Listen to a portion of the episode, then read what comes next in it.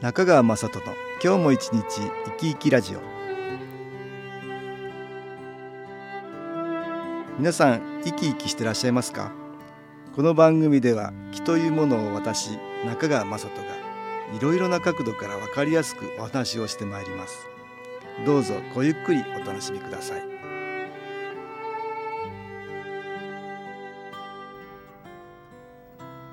中川雅人の今日も一日生き生きラジオ。この番組は気のある生活あなたの気づきをサポートする株式会社 SAS がお送りします。おはようございます。株式会社 SAS の中川雅人です。先日広島長崎平和記念式典で黙祷という記事を目にしました。原爆死没者の冥福と世界恒久平和の実現を記念するため平和の鐘を合図にそれぞれの家庭職場及び地域で黙祷を捧げましょうというものなんです。来週の8月6日火曜日は広島に8月9日金曜日は長崎に原爆が落ちた日です。その日に合わせて8月6日は午前8時15分から1分間。8月9日は午前11時2分から1分間です。気の観点から私もぜひ多くの方に参加していただきたいと思うんです。ところでなぜ気の観点と関係があるんでしょうか？その話を今日はしたいと思います。まず黙祷という言葉を調べてみました。声を立てずに祈りを捧げること合唱や目をつぶる軽く頭を下げる行為を伴うこともあるとあります。さらにいつ頃始まったのかと思いその歴史も調べてみました。1919年11月11日11時イギリスのジョージ5世の発案により第一次世界大戦に対する黙祷が行われたということです。日本ではもう少し古くて1912年大正元年ですね。明治天皇の大喪の例の折読売新聞に市民の黙祷と学生という記事があるそうです。その後日本国内で黙祷が普及したのは関東大震災の1年後にあたる1924年9月1日に東京で慰霊祭が行われてその中で地震発生時刻に合わせて1分間の黙祷をするという催しが行われたそうなんです。日本で事件事故災害の発生時刻に合わせて黙祷するという習慣はどうもこの時が最初だと言われているんですね。黙祷というのはすごく個人的な行為ですからその人の心の中にしまわれるもので普通は語られないものです。皆さんはどんなことをその時思ってるんでしょうか？お墓参りでは亡くなった人に対して日々の暮らしの報告したりしますよね。亡くなってまだ日が浅い場合には自分の寂しい気持ちを心の中で話したりもするかと思います。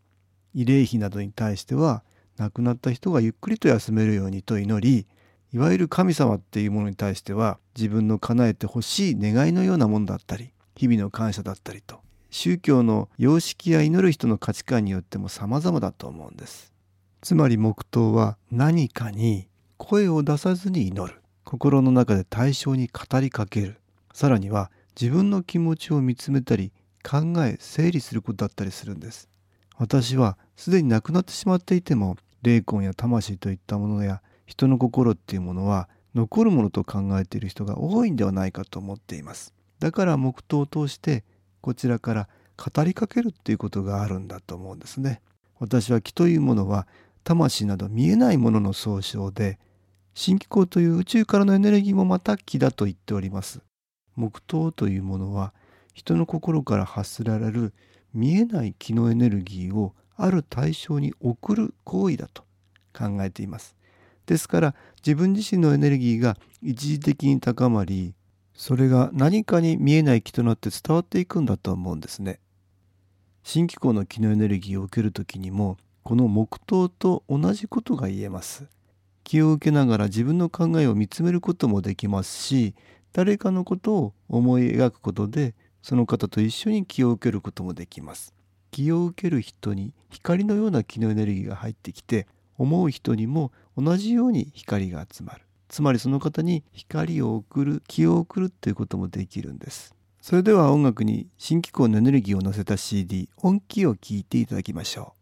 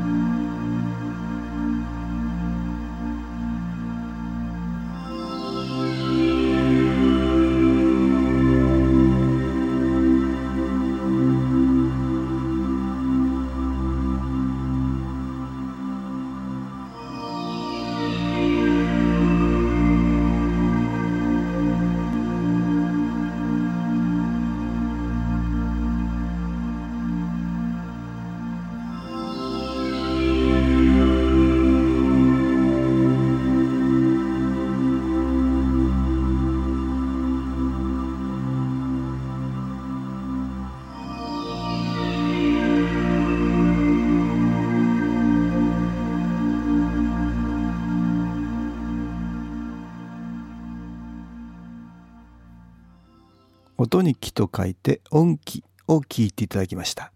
新気候というこの気候と原子力はなぜか縁があるんです。最初は1991年のことなんです。私の父はチェルノブイリ原発事故で被災した人たちのために気中継機肺元気を持って治療奉仕団を結成して気候治療に行っているんです。1992年まで3回にわたって旧ソ連ベラルーシ共和国の放射線医学研究所附属病院に気候医療奉仕団を結成して訪問しています。私はその頃まだ SAS には入社していなかったもんですから詳細についてはよくわからないんですがロシアの保健省をはじめ多くの団体組織から感謝状を送られていてそれが会社に残っているんです。ロシアの人たちには気候というものが知られていなかったでしょうから最初はさぞかし不思議だったんじゃないでしょうか。さらに父は1994年、尾津良一先生と共にアメリカのアリゾナ州にも行っております。ウラン採掘に従事させられ、被爆して体調を悪くしている人がたくさんいるっていうことで、ネイティブアメリカンのホピ族、ナバホ族の人たちに気候治療をしに行ってるんですね。父はチェルノブイリの被爆者ばかりではなく、核の被害者を救済するために随分力を入れてきた人なんです。そして原子力っていうものがウランを採掘して廃棄した後まで人に良くない気を与えると言って発電という平和利用であっても反対を唱えていたんです。話は変わりますが私は2002年にアメリカのニューメキシコ州のサンタフェっていう町の近郊で2泊3日のセミナーを開催したことがあるんです。たまたま食事の時に近くに住んでるっていうお母さんと子供さんとテーブルが同じになりました。子供さんが小学校の12年生といったところでしょうかね。甲状腺が悪いっていうことなんです。よく聞くと20キロほど離れたところにかつて日本に落とされた原爆を作ったっていう研究所があるっていうんです。当時原爆を3発作って1つはニューメキシコ州での実験で使い残りは広島長崎で使われたっていうことなんです。彼女のおじいさんの代の人はそこで働いてみんな体を悪くして亡くなったっていうんですね。そのせいかその子のように孫の代になっても調子が悪いっていう人が多いらしいんです。新機構は生きてる人たちにも癒しのエネルギーを与えてくれますがすでに亡くなった人たちの魂にも光のような気のエネルギーが届きます。とても苦しい辛いという状態で亡くなってその後もずっと苦しさが続くっていう魂も多いんですがそのような魂たちにも光のような気が届いて楽になっていけるんです。それが生きてる人の実感としてわかるんですね。苦しんで亡くなった人の中には原爆を作った人たちのことを恨んでる人もいるかもしれません。しかしそれを作った人たちの側もそれを知らされずに作り被爆して苦しんでいたんです。私はどちらの側にもある悲しみそんなものに少しでも光を送るために遠くまでご縁があってきたような気がしました。新機構は宇宙からのエネルギーですが先代の時代からチェルノブイリ原発事故や原爆で被爆した人たちと深いご縁があるのは何か宇宙の大きな意志が働いていると強く思ったんでした。2011年3月東日本大震災がありました。私は週に一度新機構ニュースというものを配信していますが当時その読者に向けてみんなで新機構を送ろうと震災に向け心を合わせて新機構という企画に参加を呼びかけました。3月18日から4日間開催して全国で1224人の人が参加してくれたんです。このイベントではたくさんの人が集中して気を受けたことにより強いエネルギーを集めることができました。私も気を受けそして気を送ったんですが私自身も皆さんのおかげで強い応援の力をもらいました。気という見えないエネルギーですが人の心から発せられるものでもあります。その時特に2つのキーワードによって強い気のエネルギーを感じたんだと思うんです。一つは力を合わせるっていう言葉です。心を合わせる協力する一人一人の力を結集できることの素晴らしさですね。一人の力は小さくても集め合わせることにより無限の可能性になるっていうことなんです。もう一つが信じるっていう言葉です。復興を信じる応援を信じる可能性を信じる。宇宙からの新機構というエネルギーを信じる。不確実な現実の中ですが希望という光の方向に進むか進めないかは信じられることから始まるように思うんです。福島の原子力発電所は汚染水の流出問題もあったりしてまだまだ目を離せません。人々の心から発せられる不安や心配恐れそれらはマイナスの気となって気の環境を悪くしています。そのようなマイナスの気を少しでも小さくし一人一人がその影響を受けないようにする上でも新機構をたくさんの人に活用していただきたいと思うんです。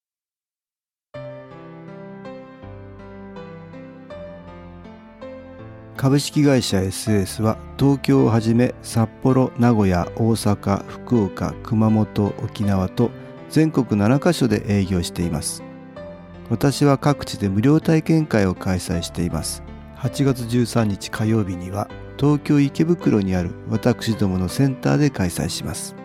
中川雅人の気のお話と気の体験と題して開催する無料体験会です。新気候というこの気候に興味のある方はぜひご参加ください。ちょっと気候を体験してみたいという方体の調子が悪い方ストレスの多い方運が良くないという方気が出せるようになる研修講座に興味のある方自分自身の気を変えるといろいろなことが変わります。そのきっかけにしていただけると幸いです。8月13日火曜日午後1時から4時までです。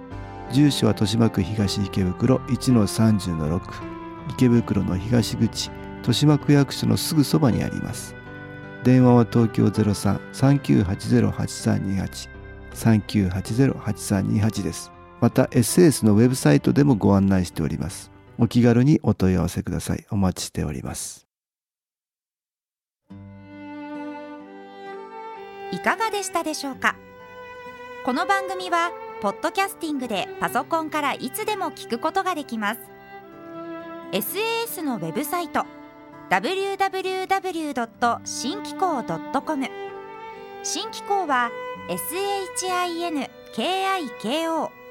または FM 西東京のページからどうぞ。中川雅人の今日も一日生き生きラジオ。